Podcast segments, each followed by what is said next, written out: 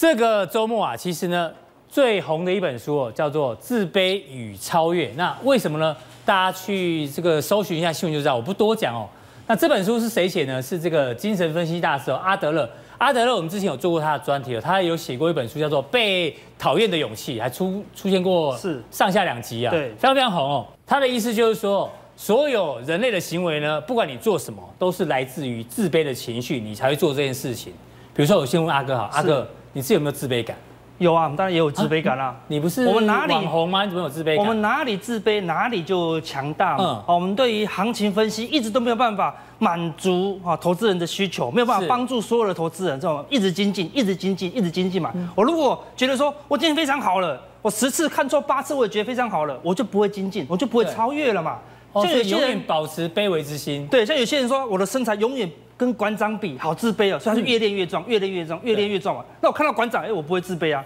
我看到那个其他分析比我好，我会自卑啊。所以我们会精进我们的分析，你哪里自卑，哪里就会强大了。哦，我稍微查一下资料，一种就是爱面子的人哦，通常呢就是有自卑感作祟。对，还有一种呢，常常夸耀自己绩效好的人哦，也是有自卑感。我以为你是这一种，没有，这开玩笑的。是，重点是为什么要讲这个自卑与超越？我们发觉中美现在有个情况哦。某种程度上跟自卑也有点关系哦。对，因为历史上呢，这个中国大陆或者说清朝啊，签了很多不平等条约。对，所以呢，这一次呢，中国大陆为什么不签？他就认为你你这一次的协议有涉及到主权的问题哦。对，所以我们坚持不签，不能再签条约。对，这有一点点这个历史上的自卑。是。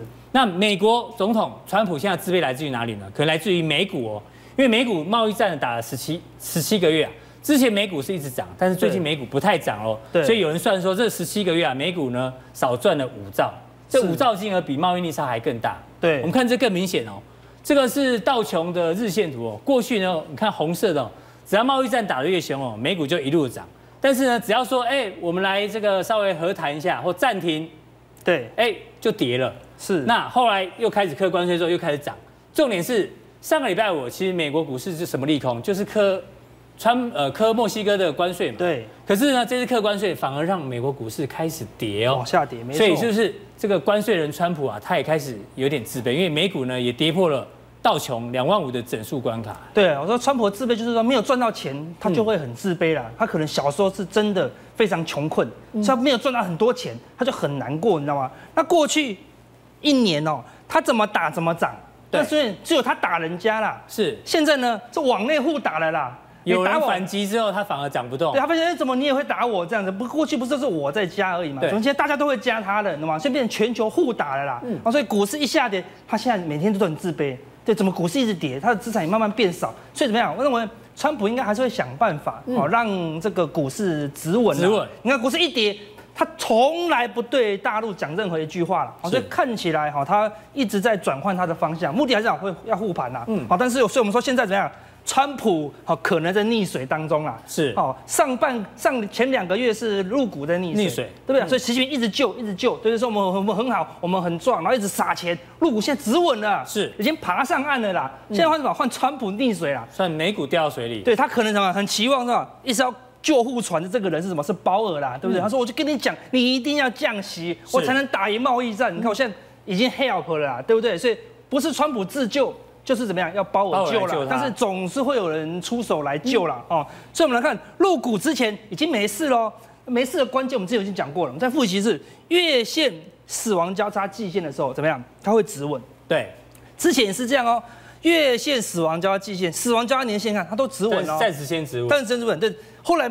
还可能继续下跌哦，对，直到季线又死亡年线，它又会再反弹了。好，所以每一次死亡季线都是啊有一个反弹的机会。是，所以入股这一次已经死亡交叉季线，所以它率先止稳。止稳。但目前反弹要提防哦，如果反弹到八十，这个还是反弹。嗯，反弹过后啊，如果入股忽然出现一两根长红，可能就会结束哦。哦。所以当它当它很嗨的时候。可能就结束了，因为它我们定义这还是反弹，所以是弱势反弹，弱势反弹，对，中期还没结束了，但短线上可能会技术性反弹。好了，美股呢，目前也接近这个技术性反弹的点位，那个跌破年线，跌破年线，哇，这好像完蛋了一样了，没有啊，好，第一次跌破年线它都会反弹，对，就算第二次掼破年线还是反弹哦，直到第三次掼破。弹不起来，那就完蛋的啦。好，那一次就一定要逃跑，好，那一次就是末跌段会比较可怕了。嗯，所以它跌破年线，K D 在低档，所以你觉得有机会反弹？有机会反弹，好像川普可能会慢慢收敛一下了。好，那我们说最近啊，市场开始恐慌了，嗯，黄金就大涨。所以当市场恐慌，有可能会是一个短线的低点呢，因为它并不会创造太大的一个恐慌。那说都是讲感觉，我们有没有数字？数学不会骗人呐。所以我们看到上个礼拜五就给我们追踪了嘛？对啊。上个礼拜五，外资的借券开始减大减嘛，我们说外资又大买十九亿嘛，今天狂买四十二亿啦。嗯，为什么讲狂买？因为道琼累积跌幅，哈，说礼拜五的跌三百多点，盘中跌了快两百点，对，跌了五百多点，外资还买四十几亿，只能说狂买来形容了。所以借券又开始积极减少，开始说外资怎么样，也觉得说台股有个技术性的反弹啊，所以不止现货，外资的指标还蛮有用的，很精准哦。对啊，你上个礼拜五它借券减少，对，然后。上礼拜五现货就买超，对对，前一礼拜四借券就减少了，今天台股就开低走高，对，开低走高了，所以完全不用怕，因为外资都没在怕了，而且外资很怕上涨哦，所以空单补的跟什么一样啦。所以我们来看期货的部分，外资更没有怕。什么是小外资啊？小外资一点的观众朋友可能不一定不知道，这是我们的独家绝招哦。我们把整体的外资部位扣掉五大特定的进部位，五大特定什么？为什么为什么要扣掉特定人？特定人就是外资啦，对，就金融机构才能叫特定人，五大特定大概都是外资啦。因为只有外资部位最大嘛，那说外资有大有小哦，嗯，大部外资的部位可能通常是避险，然后干嘛？它不会动的，嗯，它对方向没有感觉的，所以你看外资，哎，怎么都是四万多没有动哦，哦，我们扣掉五个大外资以后，发现，哎呦，它动得很厉害哦。之前这个地方下跌，看小外资一直减码，一直减码，一直减码，很小外资比较灵活，就对。那是二十间外资嘛，嗯、你做多五百口，我做多五百口，变化就很大了。所以最近这张止稳了，小外资的多单一直增加，难道他没有看到？美国一直下跌吗？有看到哦，对，但是他可能看到是一直一直增加。对，如此他看到什么？你知道吗？因为看到外资不再卖超了啦。嗯，外资为什么不卖超？因为欧美的那些投资人怎么样？没有再赎回了啦，赎回的卖压怎么样？告一段落了。是，告一段落的时候，外资就会用哦这个技术性反弹来操作台股了。所以外资期货也没有转向，今天期货呢，外资还增加三百多口哦，好，现货也是大买啊。所以这两个都没有改变之前，外资都不怕了。美股下跌，外资都不怕了。那我们我们也搞不懂为什么台湾人好怕美股下跌哈。对、嗯，所以加上我们台湾的内资，这个短空加速，什么叫短空加速？就月线往下弯的，它的确是很短空嘛。有一千多家。不然到上礼拜礼拜四有一千两百多家，礼拜五是啊大幅下滑到一千零七百一一千零七十八家了。不是吧？很多股票怎么样？触底反弹。触底反弹。所以我们说这个地方是相对低点，一旦它反转，表示什么？这个地方怎么有可能反转哦？像之前是这样子。短空加速有一千多家开始往下往下滑的时候，哎，它就开始往上开反弹。对，好，那往上往上反弹到什么时候？那我们在之后再帮大家分析。目目前就是有一个短线反弹的契机啦，所以看到美股下跌，可能不用害怕。你看外资没有买，没有卖超，就不用太过担心。一样给大家三个锦囊，是小于三成绝对不会拿掉了，因为我们没有没有放这个的话。投资人一修恨输钱，就说哦，你不是叫我修恨吗？从来没有叫你修恨啊，因为目前还不是好赚的，就资金不能超过三成。对，那个股票呢，一定要防守月线，跌破月线，不管谁叫你买的都要卖掉了，好，因为是保护你自己的风险。所以月线没跌破的股票就不要担心，暂时不用担心，不用担心，意思是说你要相信这个策略啦。嗯，你找到法人买的，然后在月线以上的。无论美国发生什么事，咱的股票还在月线以上，对吧？那主力努力捍卫这条月线啊，公司努力创造高营收啊，对不对？你就相信的策略，不要相信感觉。相信感觉，我没有没有看过一个人赚钱的啦。要相信你的数字啊，要相信策略哈。所以我们来提供一个客观的策略，不是每次我们都自己乱找，没有，我每一次都提供数学的主力大户偷买的。我们先第一，我们找到最近怎么样？股价站上月线哦，表示它是短多的哦，对不对？短多家数不多，我们可以看到才才两三百家哦。是。然后呢，最近五天法人是大买，这是比重哦，买的公司三点九趴，买的公司一点三趴哦。哦，那算很高哎。很高哦。重点是法人买，如果中实物偷卖呢，那就不行哦。所以我们讲，重点是散户，就一百张只有一百张以下的散户比重要大减嘛。哦。所以散户大减，什么？散户卖。主力买，这样涨的几率就很高嘛，对不对？那更重要是什么？你看这个第二档四九六八的利基，法人才买了一点三，结果散户卖了多少？卖了一点五哦，代表说中间零点二不见了，有多有人他卖个零点五，这法人只有买走一点三，代表零点二谁买走？中间的这个主力大户中实户买走喽。但是除了散户以外，中实户在买，法人也在买哦。哦，不像说啊，像四星外资虽然大买三点九。但是散户只卖二点九啊，那就代表中间有一趴谁卖的？可能是中实户卖的哦。哦，好，所以像像这种就是主力大户啊在卖的。阿哥看数字的观点果然跟我们不一样，对，很精准的数数学系，连中实户都不放过了，哦，对不对？只有散户可以卖，其他人都要给我买了。嗯，那，这四档我们一档一档来帮大家看它的线型是怎么样的分析。第一档。利基还是受惠贸易战，对不对？所以看到，嗯，股价已经慢慢的震荡走高了，就每次大盘下跌又过高，大盘下跌它又过高哦。所以你看，重点是什么？它的季线已经黄金交叉年线喽，所以它它已经变成长多格局哦。它底部打了这么久，我们说这个叫做震荡上涨吃货模式哦。是，它吃饱了就只剩一条路哦，啊，只吃饱就只剩一条路，那条路你就自己去体验哦。出来了就来不及了。那我讲。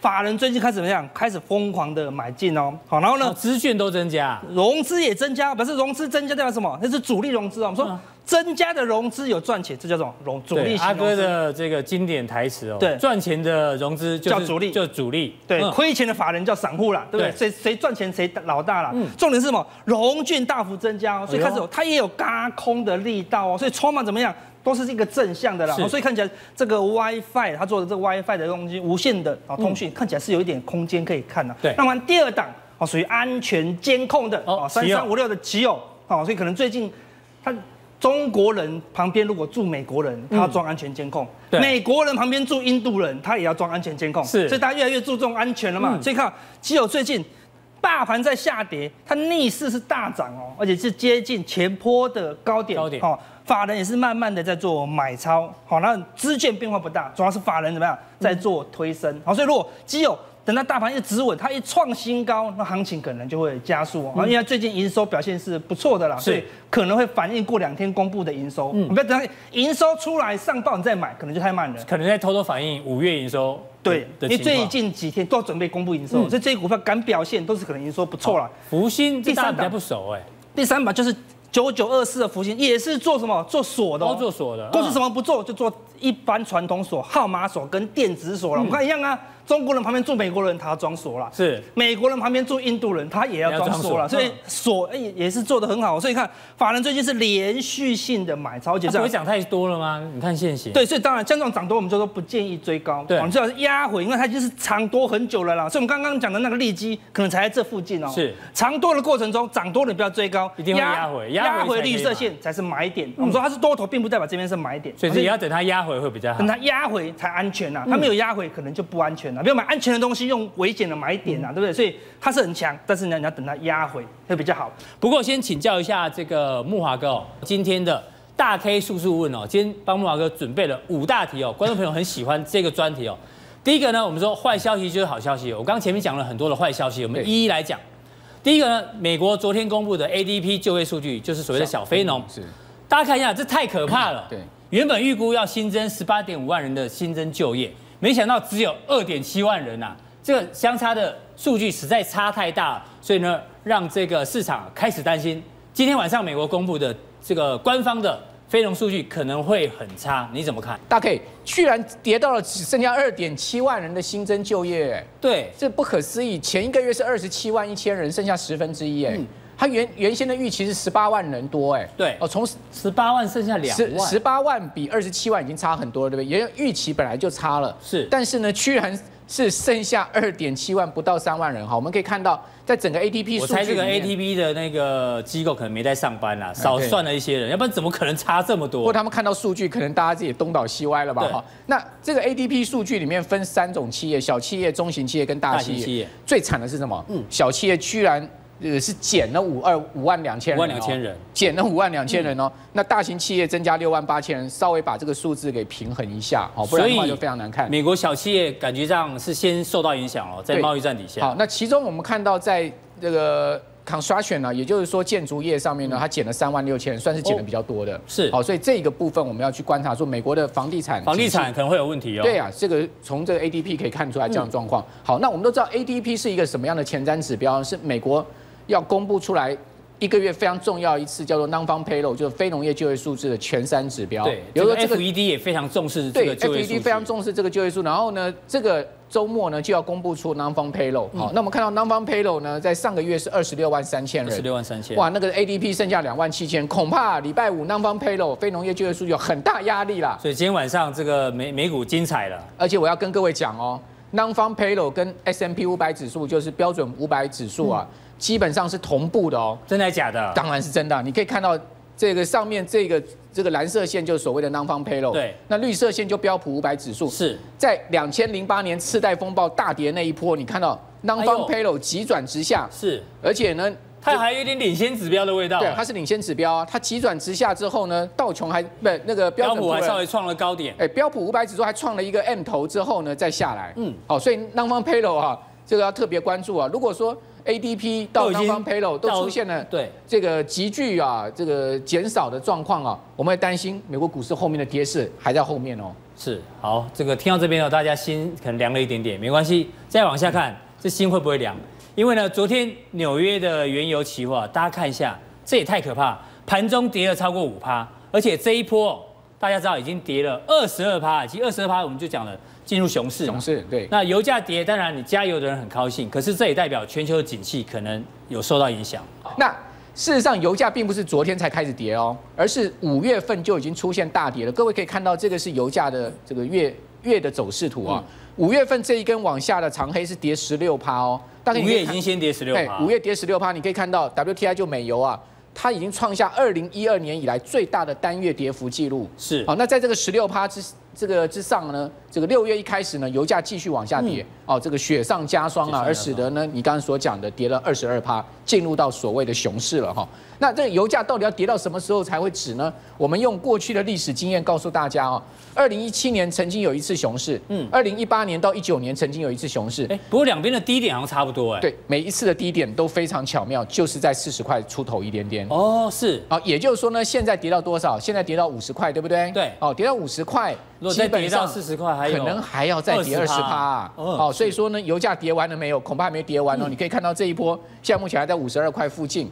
那我们来看它的技术走势图啊，我们以上一波就这一波一八年到一九年的这一波跌势来看，对，当它跌穿两百日均线，就是 game over 的开始。哦，你可以看到跌十趴，跌到两百日均线，跌穿了，嗯，跌穿了年线之后呢，继续跌，跌二十趴之后呢，往下还有十趴的空间。是，哎，慕驊哥，那油价这样跌的话，台湾人很喜欢投资的塑化股。怎么办？塑化股的话，当然我们来看台塑四宝。台塑四宝现在目前看起来股价还相对稳定啊，因为毕竟啊，这个有大集团作为背景啊，作为支撑了哈。暂时都还没有受到影响。对，暂时还没有受到影响。但是各位可以看到，二线塑化股的表现呢非常糟。比如我们讲一档股票叫国桥，国桥，国桥向来是二线塑化股里面的绩优生，对不对？是。过去的股价一向高挂在缩小一点。嗯。国桥过去过去的股价一向高挂在三十块之上，很稳定哦。对。没有想到，你看到从去年五月，从国桥从三十五块一路跌到现在只剩下二十块了。是哦，是不是一路的往下掉的一个情况？嗯。尽管今年的这个前四月油价是反弹哦。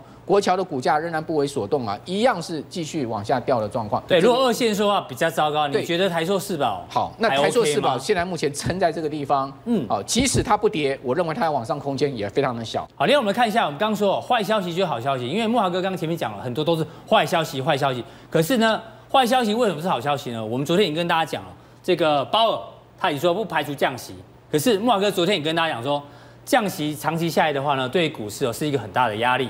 所以我要问你的是。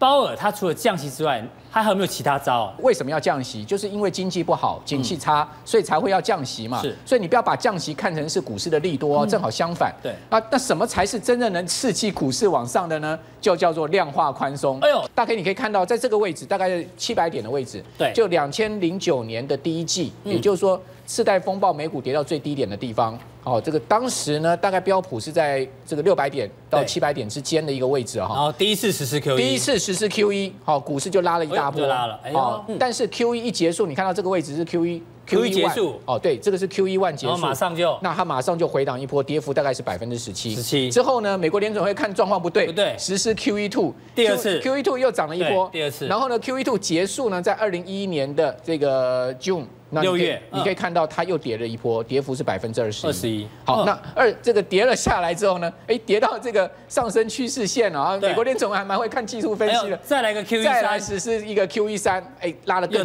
多。哦，那但是呢，Q E 三一结束呢，它又回。档了将近十趴，所以大概有图有证据。它，告诉你什么呢？每一次美国股市在底部放量、放大量、放大量。嗯然后呢，伴随这个联准会实施 QE，股市就一定会涨。所以，但是你千万记得 QE 结束，股票赶快闪啊！所以你现在是讲给鲍尔听的啦。鲍尔，你除了降息之外，你还有 QE 可以用。那我们来可以看到，就是说，两千零五年开始不是一个升息波段吗？我们刚刚讲两千二零一四年 QE 结束，嗯，二零一五年升息波段是是真正的美国股市大涨一波啊，是升息的过程哦。哦，你看到标准普尔五百指数前面涨的那样子还不算什么。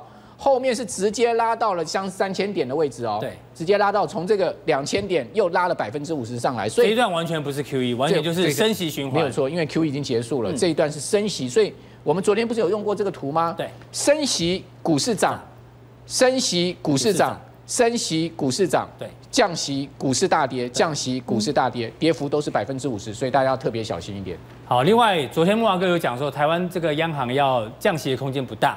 那今天呢，报纸一直在讨论这件事情哦，就是台湾央行首度第一次跟大家讲说，哎，这个台币哦是我升的，台币呢真的是他升的，因为这个五月份的这个报告出来啊，他说他们首度承认，外汇局长说，因为五月份的台币汇率波动太大，所以动用了外汇存底进场调节。哎，大家想想看，过去央行从来不会主动跟大家报告这件事情。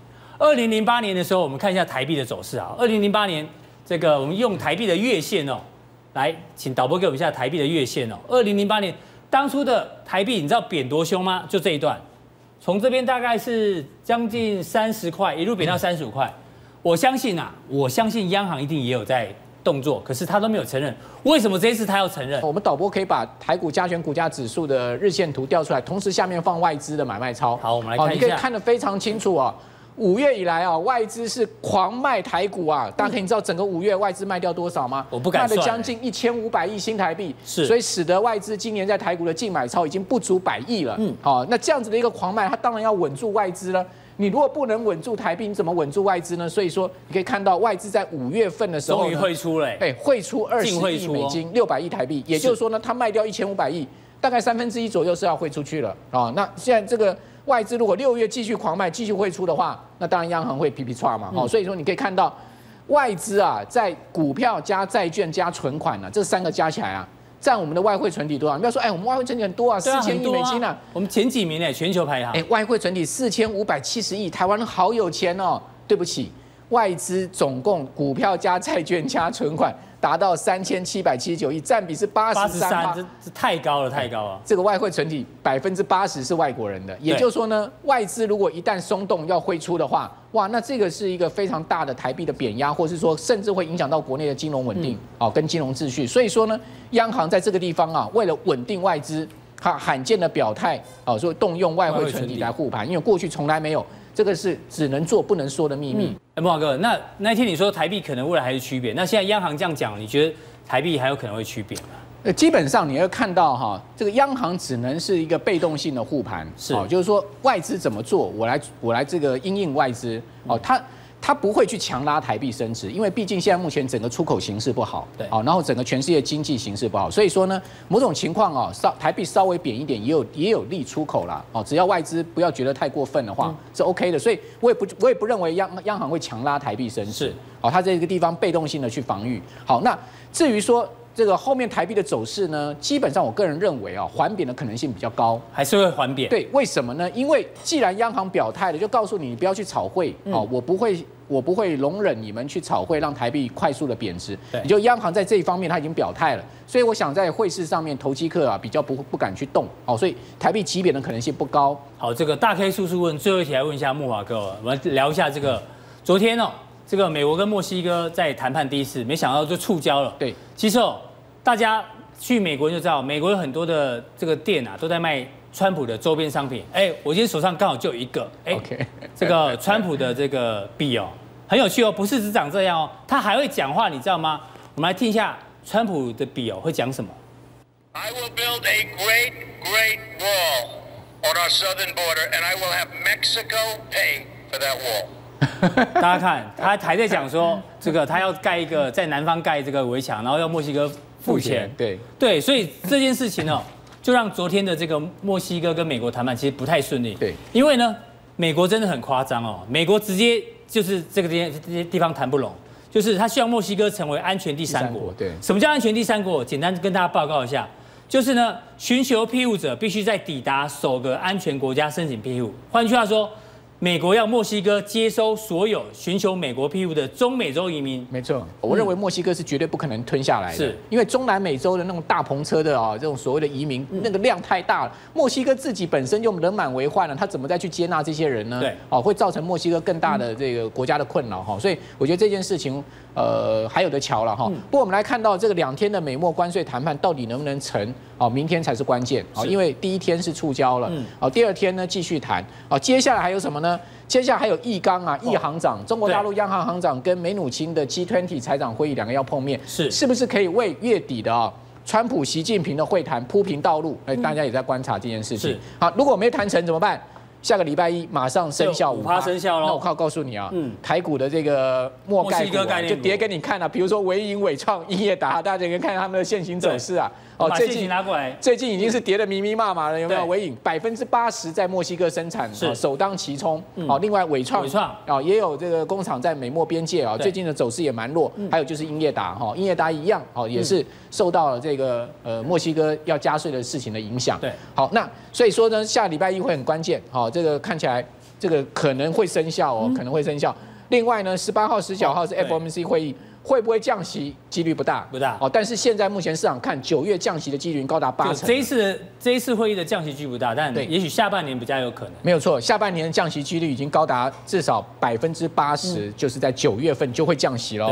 还有呢，就是这个央行理监事会议是在这个月底召开啊，哈，二十号哦。然后另外四五日就是美国的。期货选择权啊，这这个结算日，各种衍生性商品的结算日啊，这天呢非常关键。好，所以六月份，然后大家一看，密密麻麻，头皮发麻。好，所以其实哦，我请教一下阿哥，我看不太懂外资的现在的态度，因为台币一路升的话，理论上外资应该大买，而且昨天美股大涨，外资怎么不买？这是第一个问题。对，第二个问题，我们来看一下今天报纸讲的零零五零哦，这个也蛮这个匪匪人所哎匪什么事啊？匪夷所思，匪夷所思。谢谢你哦，因为呢。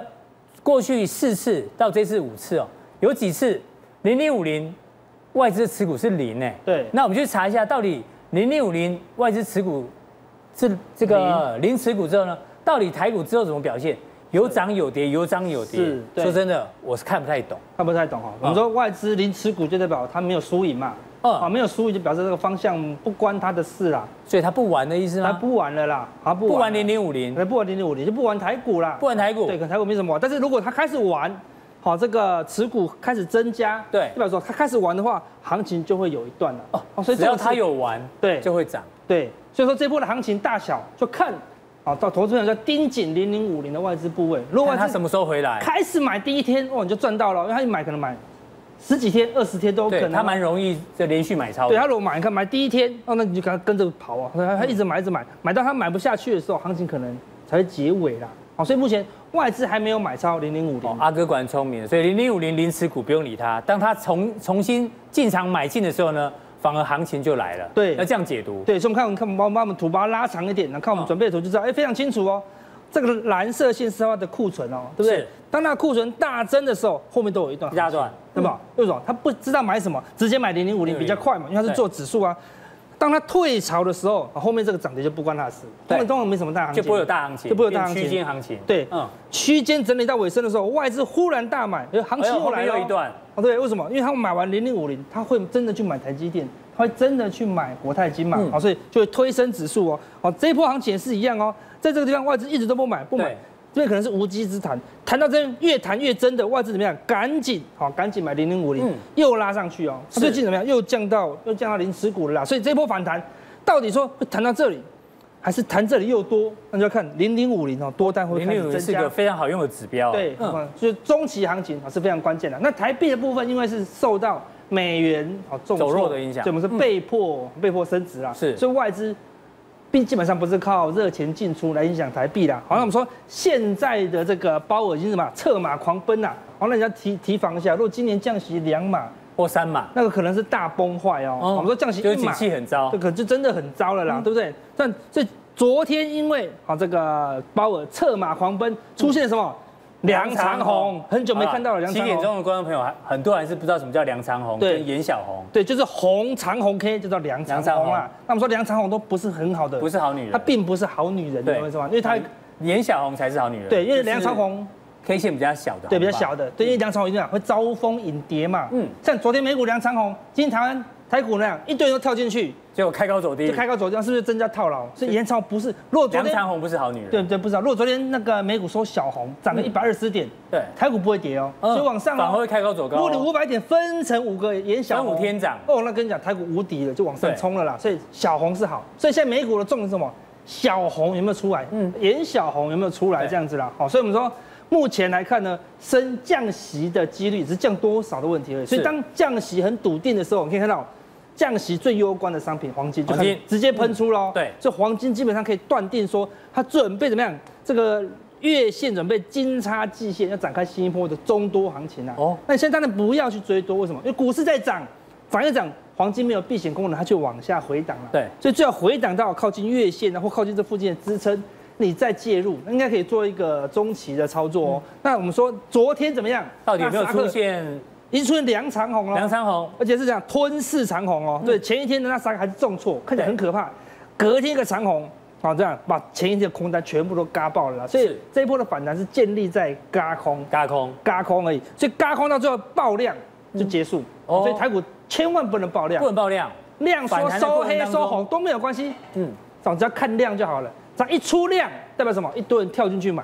现在的买盘代表什么？未来的卖压啦，所以今天没有卖，没有买盘，量不多，那代表未来的卖压也不多，应该都有机会持续。所以纳斯达克啊看起来有转强的迹象，那道琼是更强，好对不对？道琼是一红怎么样？吃掉一根、两根、三根的黑 K，是几乎快要把缺口补掉了，几乎补掉了啦。哈，来来到年线附近，好，所以一样，它 K D 也是黄金交叉，是它最重要是什么？最重要是美国的主力的看法，罗素两千，所以罗素两千是最重要的这波。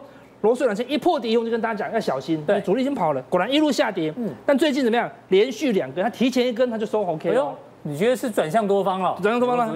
它一个红 K 突破前面黑 K 的高点，而且之前的关键低点在这里哦。好，如果罗素两千再多涨两下，怎么样？变成假跌破。嗯，假跌破会有增过高哦。那这个表示美国的境内因为这个降息的关系，行情可能会比较热啦。哎，阿哥，那我补问一下，你上次有讲说这。美国股市哦，下一次事务日是六月二十一号。对，那刚好川普他们见面，川普跟习近平 G 团体是六月底嘛？对，六月底。所以如果他要救股市的话，川普要救股市，他会不会？让事务日拉高结算，应该蛮难的哦。我们说上一次，我们刚才讲上一次的事务日是在这边呐。对对，说事务日要么在这个地方结算，对，要么就在这个地方结算。所以我们说短线上它会反弹了，反弹或者这样，事务日可能还会压低。哦，压低完，川普还有八天可以救了。是，好，赶快 赶快再拉高这样子。好，对，所以但是事务日压低的几率还是很高。所以为什么今天一个开红开大红以后，大家都想卖？为什么？因为之后什么？彻底的几率还是蛮高的，当然不一定会测到最低。如果费德升降息的几率很高，它可能会撑在高档。那么说，你今天红 K，好了，今天台股买超的法人，那没有什么了不起。嗯，前几天美股是天天下跌，那时候敢买的，那是敢买的，表示他是买真的有勇气的啦。对，公司真的好的啦。好，所以我们来找最近啊前面三天的，对不对？来买的国就是可以。那我们这样就要挑强的，弱的让赶快卖掉，因为资金会一直集中在好的股票。太弱留强。对，然后呢？最近行情很弱，哎呦，又偷改啊？对，有赚就跑，有赚就跑啊？对啊，这是只能照老王的赚，因为这是没有大行情啊。这有注册商标啊？不是，对，小赚就跑，这是老王的注册商标，对不对？好，所以一整一看到这个就知道是他的，所以他可以开始短了，对不对？目前不能做太长了，对啊。好，那小于三成，好，小于三成这样子，所以我们说帮大家做个选股，法人连买三天的，好，连续三天都买长，那有些是持续避险，好，对不对？像冠德。中攻长虹、银建股都还是持续的嘛？的我们之前讲的二五三六的红谱，今天是拉出长虹哦。可以看到，我们来看一下，看我们的之前讲的红谱，看到殖利率很高，带量收长虹哦。现在没什么股票可以收长虹哦。嗯、对，所以它冷门、冷门、冷门的资金开始一直往银建股跑，冠德都已经到天上了啦。不过我们昨天有讲哦，这个。会讲过去绩效好的人都是自卑感很重，都自卑感很重。对对对，我们希望大家认可我们，自卑感比较重哈。对对，跟大家讲，我们还是有做过一些努力。这是心理心理学啦，对心理学啦，对啊。所以我们这样才我们才努力嘛，对不对？所以我们把这三档找出来，是不是要属于电子股的了？哎呦，利基不是礼拜一我就讲过了，对啊，所以立即怎么样？昨天已经我把 K 线拉过来好了，对，我把 K 线拉过来，今天也创新高，对，对啊，利基今天盘中也创新高哦，对。不对？我们礼拜一这边讲十字线，你可能不敢买，就隔天就拉长红，所以现在可以一路过高的股票真的是少之又少，所以你要选强怎么样？除弱嘛，对，所以利基好算是相对强势，而且量能都还没有。没有失控，所以没有失控，应该都有机会了。所以我们一档一档来帮大家看这四档啊，相对法人买超比较积极的这个。好，我们来看一下电子股。好，第一第一档就利基啊，第一档就利基，好，就再创新高。那这样不要追高嘛，不要追高。它如果压回，它压回压回，你敢买，好像获利的机会多少，因为小赚就跑嘛。对，阿哥都有听话，因为我们总裁遇到我呢，第一个不会问收视率，是问。观众朋友看今天报有没有受伤？有没有受伤？所以呢，不要追高，不要追高，对对。然后资金小于三成，拉回再买，对。然后停损要设好，要设好，对，没错。然后停损就设月线附近就很安全啦，对不对？所以看法人怎么样？最近开始连续大买，不是买一天哦，一二三四五连买五天哦。所以法人是一直在卡位，一直在卡位。什么时候发动多方攻击这些少数的强势股，空间就会比较大了。啊，这样它融资并没有增加太多，你，看筹码很干净哦。第二档是拉回才注意啊，对啊，拉回才注意。好，那一样，另外一档 IC 设计的，哦，也是目前的指标股。对，联发科今天也是收小黑 K，但是但是慢慢的往上推升了。对，他已经把前面的高点过高了，过高压回都是很好的事情哦，因为过高让你卖嘛，让你把套牢的人。因为同样，现在投资人什么不卖，一定卖联发科，那套牢的不会卖。嗯，他解套的联发科，他就会卖了啦。是，所以卖一卖，等到这个月线慢慢往上弯的时候，哎，你就可以在这个地方做一个低阶的动作哦。对啊，不过还是要设停损啊，因为万一吞噬的话，会变成假突破，就被假突破。该停该停损点要自己要抓好。对，所以如果只是我要跌破季线，或者你说这个月线跟季线很近，那我们当然就设季线。是，那你那你当然靠近月线买，跌破季线卖。那你看哦，这样子输半根手指头。那很多人是追高哇，输一只手掌，是对不对？所以看进场前你要看人家剁多少手指哦，对不对？剁这一点点不会痛，那我们就剁这个一点点。那只用三成的资金又剁这么一点点，几乎没有感觉的啦。是有剁手指的经验是不是？不对，要剁上马上剁了，对不对？不对，可能整只手都不见了啊。第三档是相对比较低基期的六一二零的打雨，法人也是连续性的买超，几乎是十天的买超喽。但股价怎么样？已经在最近率先搞率先突破月线，它是属于跌深。强弹相对强势的，所以它率先站上，要站上月线才能买，因为啥？要跌破月线你才能防守嘛。对，所以买这个地方你就是防守哦，天线设月线。那如果你很靠近月线买，那你不能跌破月线，因为随便就跌破了嘛。嗯，你很靠近月线买，你就可以防守的嘛，前低，前低，风险就更低嘛。因为什么？因为这个前低是之前带量攻击的低点嘛，是一个很关键的支撑啊。是，好，那最后一档，我们说它没有月线，它是相对弱势的，让投资人觉得说它很好啊，但是它现在跌深了，就像。明基材，法人也是连买三天哦，但是说它没有突破月线啊。那这种股票，你觉得它跌的差不多了，它也回到啊前面这个起涨区的低点，那你要买这种股票，你就防守前面的低点，风险也不会太高。好，非常谢谢阿哥，我帮阿哥稍微整理一下他对大盘的看法。零零五零呢，如果这个外资重新回来连续买超的话，代表指数外有一个大涨的空间哦。那另外呢，这一波的反弹呢，除非遇到爆量，如果没有爆量的话呢？反弹哦会持续，大家做个参考。不过先请教一下木华哥，我们先从这个全球的 PMI 讲起。全球 PMI 啊，五个字啊，就是很烂，世界就是很乱。一个是美国昨天公布的 ISM 制造业指数，大家看一下，五十二点一，虽然呢还在荣枯线以上，可是呢。这是川普上任以来最低的这个 PMI 表现哦，而且我查一下分项哦，分项里面有一个叫新订单指数，新订单指数呢，既然创下十年来啊首次翻为这一个萎缩，代表新订单的状况不太好的话，完全是受到贸易战的的一个影响哦，这是一个。第二个呢，台湾的 PMI 的状况也不太好，也掉到五十以下。那另外全球几个主要经济体哦。印度、美国、日本、南韩跟欧元区哦，现在还在五十以上的只有印度跟美国，日本啊、南韩啊、欧元区全部都掉到五十以下，就是已经在萎缩期了。所以慕驊哥，PMI 这么乱，怎么看？对，的确啊，这个 PMI 我不能讲说是烂哦，可以讲说是烂到爆，烂到爆，还要再加上到爆。嗯，哦，因为呢，这个看到美国的 PMI，看到台湾，看到。那个新加坡看到英国，看到日本、韩国，全部都是一片凄惨。是，哦，今天最新公布出来的英国 PMI 跌破五十分界线，跌破五十了。然后新加坡今天也公布出来最新的 PMI 哦，这采购经理人指数呢，一样是三年来第一次破五十，跌到四十九点九。观众朋友，这些数字就是告诉你哦，制造业现在的状况真的不太好。我帮各位准备的资料哈，各位可以看到哈，这个是美国 ISM 最新，刚刚大家可以讲的这个 PMI，它。掉到这个五十二点一数字啊，是很糟的，是两年半来最差哦。也就是说，川普上任以来最差的一个状况啊，跌到川普上任前的一个美国的经济情势。而且大概你可以看到，它是一路下一路往下滑，一路下滑，每次反弹不过前高，反弹不过前高。大概在去年高点九月就见到高点。对啊，所以你代表这是一个趋势性的往下走。是。好，那你可以看到这个 PMI 它其实里面有很多分项指标了哈，在这个 ISM PMI 里面哈，你可以看，我现在把这个地方用红色框框框出来的。哦，就是它比前一个月的数值来的低了，是哦，你可以看到这些分项指标里面，大多数啊都是比前一个月数值来的低。对，比如说你可以看到啊，这个呃订单的部分啊，居然已经跌到四十七点二了，是。然后呢，这个出口的部分呢，跌到四十九点四，这两个都已经跌破五十分界线了。对，好，代表什么？代表这个数字啊。整个景气的一个状况已经在 ISM 这个制造业的 PMI 上面显现，让大家是一个担心的状况。那另外，美国同时在公布 ISM 的这个时候啊，就是我们在讲前一个，就前天呐，哈，昨天呐，哈，美国公布 ISM 的时候呢，它同时也公布了 IHS Market 的制造业，这是民间的，嗯，对，这两个两个数据，各位可以看到，这个数字更烂哦，它跌到五十点二哦。已经几乎要跌破五十的荣枯线了。我们讲这五十是一个很重要的景气好坏的分界线。它从二零一零年来都没有跌破五十。对，它从这个那个次贷海啸以来，它其实就没有跌破过五十。嗯，现在已经跌到岌岌可危边缘了，五十点二了，岌岌可危。这个是十年来的新低。是。哦，同时它的这个新出口订单跌破了十啊，这个五十的分界线。哦，也就是说它的新出口订单已经出现了一个萎缩的状况。哦，所以你可以看到，呃。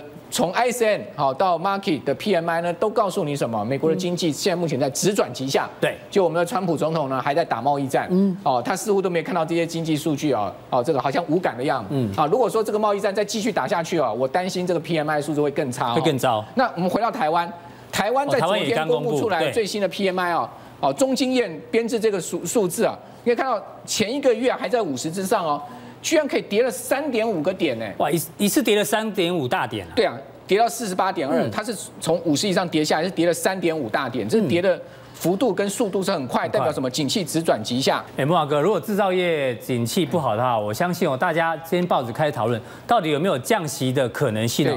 因为呢，大家想说这一波贸易战打这么久，川普可能希望降息，那降息到底会不会是一个现在全球股市的救命单哦？我们先来看一下这个 FED 的这个圣呃圣路易斯的的总裁啊，布拉德。布拉德呢，他就讲了，他说现在的贸易局势啊，很可能哦，就可以来这个往下做降息的动作，而且呢，现在市场预估哦，年底之前降息的几率接近百分之九十六，换句话说，铁降了嘛，铁降息，而且呢，在所有先进国家里面，大家看一下，之前我们跟大家提醒哦，纽西兰已经在五月八号的时候，就是先进国家的第一个降息了。今天我刚才讲最新的就是澳洲，澳洲呢这次降息的这个一码，现在是来到历史最低的这个利率哦，所以呢，到底降息哦，就像我刚刚讲，现在对于全球股市，它是提水救火还是提油救火？真正的根源还是在贸易战哈，这个贸易的冲突能不能解决哦？那这才是一个重点。不过呢，至少对金融市场来讲哦，能降息稍微有点舒缓，稍微有一点可以可以喘点口气哈。因为金融市场本身来讲呢，它是需要资金挹注的。我们来看到现在目前啊，联准会啊最新降息的几率，我们从一个很重要的观察指标，各位可以看到这个是什么呢？这个是芝加哥商交所 CME 是它的 Fed Watch，就是联准会的观察。十二月降息呢，我们可以看到。就到十二月，市场认为说利率维持不变的几率就四趴。那换句话说，换句话说，就是至少降一次的几率高达九十六趴。九十六趴。那大概这是什么意思？叫铁定铁定降息，降息了，一定要降息。对。而且甚至市场有认为啊，降三码哦，这个是降一码，这是降两码，这是降三码。降三码的几率高达将近三成呢，不止哦，加起来是将呃这个将呃已经将近四成哦。对。一点二加上十点二加上二十八，嗯，将近四成会降三码哦。那呃降两码的几率都高达什么？都高达这个百分之八十。是哦，所以说这种情况呢，是告诉你什么？告诉你现在目前市场是很恐慌的。对，哦，金融市场是压力很大的，都希望联总会赶快啊。就像你刚刚讲的，不管是水还油啦，至少先提来再说了啦。对，好，所以这个大哥先撒出去再说啊。哦，这个布拉德很有名。嗯，布拉德是票委，我们知道联总会在决定利率叫 FOMC 会议，公开市场操作委员会。他这个十七名这个决策官员里面，布拉德今年是有投票权，有投票权，所以他是一个标准的大哥先生。大哥来，因为他就是市场认为大哥派。他在讲什么呢？他是讲说现在联总会已经啊很快要降息了，嗯，大家不要急啊，马上就降给你看了。哎，慕驊哥，你既然讲到这个降息啊，如果真的要降息啊，代表美元不会走强。对，那我们来看一下台币的走势。好，对，其实之前哦。这个杜大师就有讲，哎，台币给我们一下。他说台币呢贬的差不多了，果然呢，他上礼拜有讲，观众朋友可以去看哦，果然开始往往这边走，往下走升值。那像如果美元开始要走弱的话，哎，换句话说，哎，大家的台币好像不用换成美元，你怎么看？好，这个是我们看到日日线图，对不对？嗯、日线图呢，台币这一个波段的贬值大概是两趴多，对，哦，也就。台币贬了两个礼拜，啊，两个礼拜分别一个礼拜都贬一趴多，所以说呢，贬了两趴多，那总共大概差不多是贬了这个呃七角多，哦，从这个地方贬上来。那短线上面，因为它到三十一点六六，达到一个相对贬值贬值的一个满足点，在伴随台股这两天在一万零两百点到三百点那边有蛮强烈的支撑呐，是，哦，就很明显的就出现股汇式的一个配合。不过我们请导播把周线图调出来看，好，我们看台币的周线，你看你看台币的周线，我们看长线一点，嗯，哎。台币这个长线一点，似乎它在一个你这样听起来好像是这个是个底部，才刚刚突破。这边你看它这个连续量是放量上去，如果你看周线的，可能角度不太一样哦。好，我们把导播把图再缩小一点。好，你再再缩小一点，我们再缩小一点。那台币的台币的这个前坡高位是在三十三块附近哦，嗯，哦，也就是二零一六年的五月哦，在三十三块附近，也就是说台币不不见得在这个地方就是一个短，就是一个止止贬的地方，也就短线上也许它止贬，但是你如果就这个长线来看，有没有一点开始要往上走的味道？好，所以我个人是认为我比较偏向台币是要一个中期到长期走贬的。好，慕驊哥是这样看。那我再问你另外一个问题哦，其实昨天大家知道。美国科技股跌得非常的重哦，你说这个脸书啦、亚马逊或者是 Google 跟 Netflix 哦，为什么跌？因为呢，美国主管机关啊，打算针对这几家公司哦，来一个严格的反垄断调查，所以让他们大跌，这是市场反应。但是我告诉大家哦，反垄断说真的，它不是什么大事，这个事情以前讲过很多次，不是新的大事情，可是股价却大跌，代表什么？代表现在市场的信心是不够的。那现在市场呢，到底有多难操作？我们举一个例子哦。大家知道牛顿呢？牛顿是全世界最聪明的人之一啊，智商接近两百嘛。那他以前曾经买过这个南海股票，赔了一屁股。对，他就讲一句话，他说。我可以计算出天体运行的轨迹，却算不出人性的疯狂。这牛顿讲的。牛顿还是英国铸币局局长哦。哎，没错，对。所以连英国铸币局局长都都惨赔，在股上都亏大钱了，怪不得啊，这个一般老百姓也是亏得很惨哦。所以说你看到什么郁金香泡沫啦、南海泡沫，哦，这个两千零八年的次贷海啸的金融这个溃堤啊，是哦，其实呢都让这个一般投资人损失很重啊。那最近似乎科技股的这种恐慌的气氛又来了。嗯。哦，这个你可以看到，大家可以刚刚看到，就是说。这个纳斯达克指数啊，哦，你看，哎，大 K 已经进入到十趴的技术修正，哎，纳指，哎，而且是跌的速度也是很快。对，纳指，我们看这个地方很清楚啊，纳指从八千一百七十六点跌到昨天啊，这个盘中是一度跌两趴，嗯，跌到了七千三百点附近，纳指的跌幅已经十趴。一般来讲，我们就要说从高点下来十趴，嗯，哦，就代表什么？进入到技术修正。对，如果从高点下来二十趴，就变熊市，叫做入熊，进入到熊市了哈。那你可以看到这个纳指里面啊，很多重量级的股票啊。昨天全部都趴下来，那我别个人比较担心的是什么？你知道吗？这个 FNG 啊，你可以看到它的市值啊，对，哦，这个大减之外，它已经进入到了熊市了。它跌了二十趴，哎，对，我们刚刚讲纳萨克指数是跌十趴，可是呢，这个 FNG 尖牙股它已经跌掉二十 percent，它已经入熊了。入熊，哦，那入熊代表什么？代表它的卖压会更大。对，更何况这些尖牙股都是全世界那种所谓重仓基金中的重中之重。对，通常跌二十趴入熊，就代表有一些长线资金哦，可能会有停损卖压会出来。所以这两天的美股的走势，我们可能要特别去注意哦。同时，我们来看到下面，好，我们看这几档个股的 K 线，对，你可以都蛮可怕的。你可以看到苹果哈，苹果去年十二月的低点是一百四十二，拉到两百一十五，哇，好好棒哦，有没有大涨一波？结果苹果现在目前全部破向而下，对，哦，而且你可以看到它的月季线是死叉了，嗯，那月季线死叉更麻烦的是什么？它的季线马上要扣底，这一波很快。扣底高值的话，季线下弯的速度会比较快。没错，而且它的一个上升坡是一个很明显的一个变角度的一个上升哈，所以说这个季线如果一旦下弯，月季线死死叉又下弯的话，苹果股价恐怕压力很大哈。那另外谷歌更麻烦，你看谷歌从将近一千三百块跌到昨天呢，这个六趴多的跌幅，跌到要破一千块嘞，哎，它已经跌掉二十趴了，所以。G G O O G，谷歌的这个美股代号是 G O O G，已经 US 入熊，已经入熊了。嗯，好，所以谷歌率先在尖牙股里面跌入熊市。是，好，脸书，大概你看它走势妙妙不妙呢？在这个地方出现了一个尖头反转之后呢，感觉就是这个一个头部嘛。对啊，尖头反转，直接一根黑 K 破季线，然后呢，季线用一个跳空的方式，七点五趴大跌下来，完成了这个跳空的呃这个跌破的一个事实。那你想看它短线能弹上去吗？弹回季线、月季线这边吗？我看很难了哈。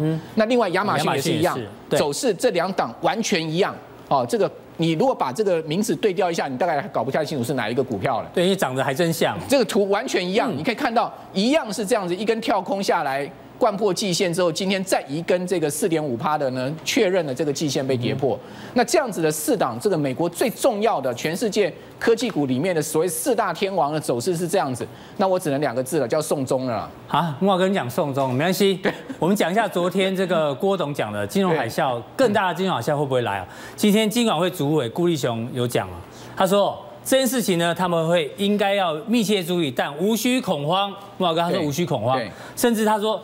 郭董，你讲这个话，这种夸大言论应该放在政治版，而不是财经版。对，那郭董今天讲这个话有没有用呢？我们先看一下郭红海的股价。你可以看一下红海的股价。红海股价来看一下。我可以看一下红海的股价。红海股价就告诉你，已经回到回到当初那个那个呃金融海啸，也许还没有来，但是红海股价的海啸恐怕已经来了。对，哦，你看到这个红海是压力之大，从他当这个宣宣布这个参选总统那天的九十七块多，跌到这个地方，刚好跌到七十块。好，这一波的这个红海的股价的跌幅之大，而且呢，跌的这个之长啊，那 K D 值都跌到剩二了，都没有看过的。对，好，所以我想郭董大概心里面啊，他一定是有很大压力的哈。茂哥，那你觉得金融海啸会不会来？好，我们来看一下今天几档科技股的走势，比如说看台积电，台积电，台积电明天要开股东会哦。对，这么大的一个事情之前呢，台积电今天股价居然重挫五块钱，是很莫名其妙。你说？早盘台积有没有很大很大的跌势？没有，没有，它是后来尾盘后压才变重。后来在尾盘又逐渐可以看到一直压下来哦。这种走势是在一个不是一个大利空跳空的大跌的情况之下，这种走势是不太好的。另外，你看到一档股票创意，也是台积电的相关公司。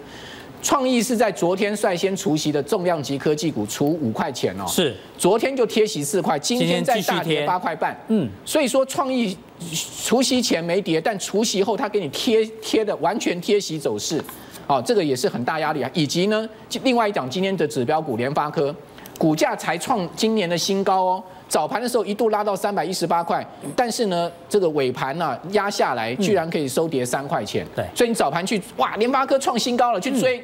马上就套住，是。好，所以我就觉得说，在科技股的像目前的一个这样子全世界景气的压力之下哦，特别要去注意，就是说整个世界这个景气的变动哈，对于台湾的科技业所产生的影响，不是说这些股票都走空，不是这个意思，只是告诉大家说，郭董会这样讲，我相信郭董有一定有一点点有所本啊，哈，就也许呃财经是他的专长嘛，对啊，因为他毕竟。在产业界人脉很多，然后他的这个接触面很广。对，哦，他我相信啊，他可能是有一点哈，要转移那天啊，韩国瑜四十万人的那个气势啦。我就说，我们常讲嘛，新闻就做一些这个焦点的移转嘛。是，啊，他把这个焦点从政治面移到财经面嘛，所以顾立雄才去酸他说你要放在政治版嘛。事实上，他的讲这些话不无这个参选总统的这种所谓造势哈，或是说形塑他个人形象哈，跟他的这个人脉啊这方面的一些。用意哈，但是我相信撇除这些政治意涵之外，郭董也应该不敢随便乱讲吧，就是唬烂吧，就是说哇没有这回事，我那边唬烂，为了选举在唬烂，你我我也我也不认为他会是这样子。不知道楚董你担不担心？呃，我觉得比较麻烦是担心川普的个性。如果说未来三千两百五十亿继续瞌税百分之二十五趴，另外如果说中国大陆再去反制的话，真的有可能到一个非常悲观的状况。如果以目前状况看起来不好，但是没有到过去这么可怕金融海啸的一个状况，我们稍微提一下，过去一百年当中发生了两次非常大的金融风暴，一个就是二零零八年，大家都知道嘛啊，从美国房市开始的，在投资银行开始倒闭啊，股票大跌，这是印象很深刻。二零零八年，一个是在一九二九年，就是一次世二次世界大战中间那个时候发生的啊，大家也知道，那叫做。经济大恐慌是发生什么事情？你回头去查就知道，就是因为各个国家把关税提高，报复性的关税造成整个经济的往下大幅度的一个修正，一直到四年之后，一九三三年经济才慢着慢慢恢复啊。所以说那个现象跟现在打贸易战非常非常的类似。所以郭董是担心历史会重演，对对。所以说我我个人觉得说，我刚刚特别提到，如果接下来三千两百亿，百分之二十五。中国大陆在反制，嗯，美国在对欧洲的汽车在科关税，对，真的全世界可能都在关税的阴影笼罩之下，经济可能快速下滑。不过，郭董，我我插播一下哦，因为我们录影时间哦，郭董刚好开了记者会，针对这一篇说法，他讲了两个，他补充两件事。第一个呢，他说蔡政府不可以太沉溺于台商回流的喜悦；第二个呢，这个台湾的这个政府啊，你不可以选边站啊，就是中美都不可以得罪。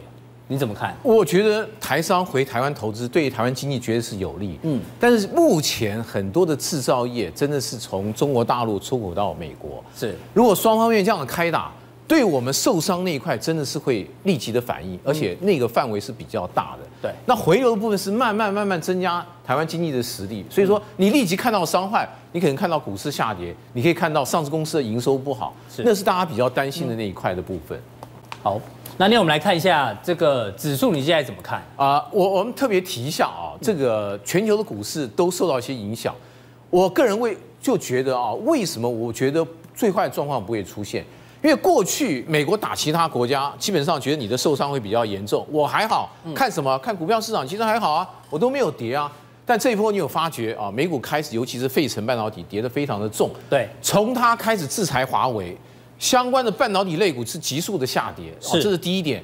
第二个，本来费城半导体跌得比较重，哦，其他的指数还维持一个相对的跌势。这个是道琼，对对，很明显。标普五百，这个是纳斯达克。过去大概是五到六趴的一个跌幅，对。但慢慢开始，你有没有注意到啊？它开始在补跌，它在补跌。哦，你你刚说最早是费半，对的，费半跌，费半先跌。你看跌了十九个 percent，十九 percent。开始，我们大家知道，股票市场是多空拉锯嘛，嗯。当空方一致开始往下走的时候，慢慢把这些本来维持还还好五到六趴跌幅开始在往下修。是，所以你看上礼拜五的时候，美股的四大指数是三大指数都在破底，只有费城在那边还还好，因为它先破了，对，先破底，而且跌幅够深，对，非常的明显。所以说这种情况之下。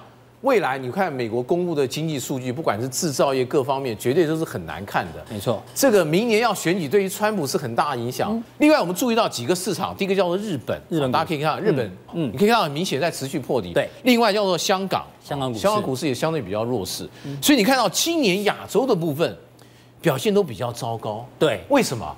因为亚洲这些国家，不然就是靠近中国大陆，第二个就是很多的提供重要的相关零组件在中国大陆。组装之后出口到美国，现在贸易战最主要的标的还是什么？就是电子相关的部分嘛。所以这些国家受伤是最深的啊。另外上海啊，其实还好。陆看它股市，来看一下陆股。哎，奇怪，慢慢这边有做底，看起来对。哎，政府有强力在 support 它，股价表现还不错。另外看人民币啊，七块钱如果不破的话，看起来中国大陆还好。对，如果说风暴的中心在中国大陆，它的股票没有破底。人民币也没有贬贬破七块钱，代表这个状况应该还可以接受。是，所以说这是要重要的观察点啊。另外我们可以看到这个图很重要，就是华为在各个的领域的市占率啊，很明显你可以看到，大部分是电信的基础的设备，对，联网、路由器、宽频、光纤、移动联网的部分占的比例很大，很高，几乎都是两成。对，美国要打就主要是打这一块啊。另外一个很重要，智慧型手机，手机啊，大概占十趴以上。但是跟台湾关系最密切的应该是智慧型手机啊，这一块我们事实上可以看到啊，等我看一下，我们看下一张，可以看到很明显啊，大家注意到这个上面大部分全部都是跟手机相关的部分啊，嗯，你看啊，这一波回到你的标题蛮吸引我，你说华为概念股有开始筑底啊，我可以看到第一个啊，这是各个相关的公司啊，是。波段的高点。回档修正到波段的低点，低点目前开始有稍微做底的迹象，然后反弹，目前在反弹。大家可以看到，大概有五趴、四趴哦，甚至像光通讯的联雅、稳懋有十一到十六趴。是股票很重要，就是底部有没有做起来。我们先看台积电，台积电好了，啊，可以看到很明显啊，这一波的底部大概在二二七、二二七，连续涨了四天了。对，股王很重要啊，如果全值最大的股票，嗯，如果能够守稳，就像今天。很明显，这个上下的指数就是在台积电的影响嘛。所以呢，如果说未来一段时间能够它不破底的话，代表指数在那边有机会坐稳。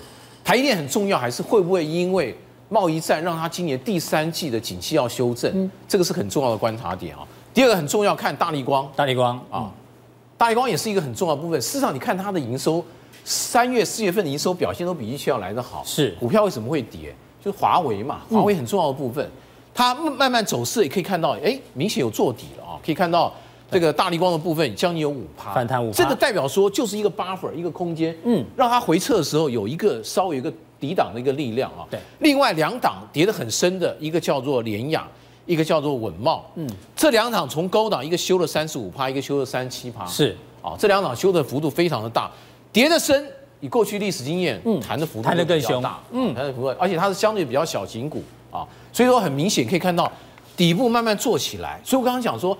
华为概念股在开始慢慢筑底啊，但是我要特别提一下，回头我们还是要去看啊，比如说美国的 Lumiton，对 Qorvo 那些相关的那些小型的股票，嗯，它如果真正开始做底的话，再配合台股相关的做底，代表这一波真正的华为的风暴，可能暂时啊，可以暂时稍微，就是美国的科技股也是要先对，也稍微缓和，应该可以稍微注意一下啊。那最后我们还提一下。目前看起来股票市场还是没那么稳。楚董的资料我们再来一下，我们可以看一下啊。但是有一点很重要，台股占了一个很重要的一个先机，叫做什么？现金值利率。有非常多的所谓的相关的基金都是看很重要看现金值利率的高低。对啊，我那天看新闻说，新加坡主权基金哦又重新回来台湾买金融股，他看的应该也都是值利率。对对，很重要，就是因为他们是一个长期投资的。对，很重要的观点在于你产业景气啊，基本上波动不要太大。嗯。第二个，你的现金值利率够高，都会支持他们做长期的布局。所以在这段时间，你可以看到金融股表现的非常好，就是很明显应该有部分的资金。从电子撤出来，去加码到目前现金殖利率比比较高的金融股啊，所以说这个部分可以稍微参考一下。好，非常谢谢楚董的分析哦。楚董的重点呢，就是说这个华为概念股呢，可能有一些筑底的现象，不过最好呢是美国当初起跌这些科技股也要先止跌哦，这个行情才会弹得久。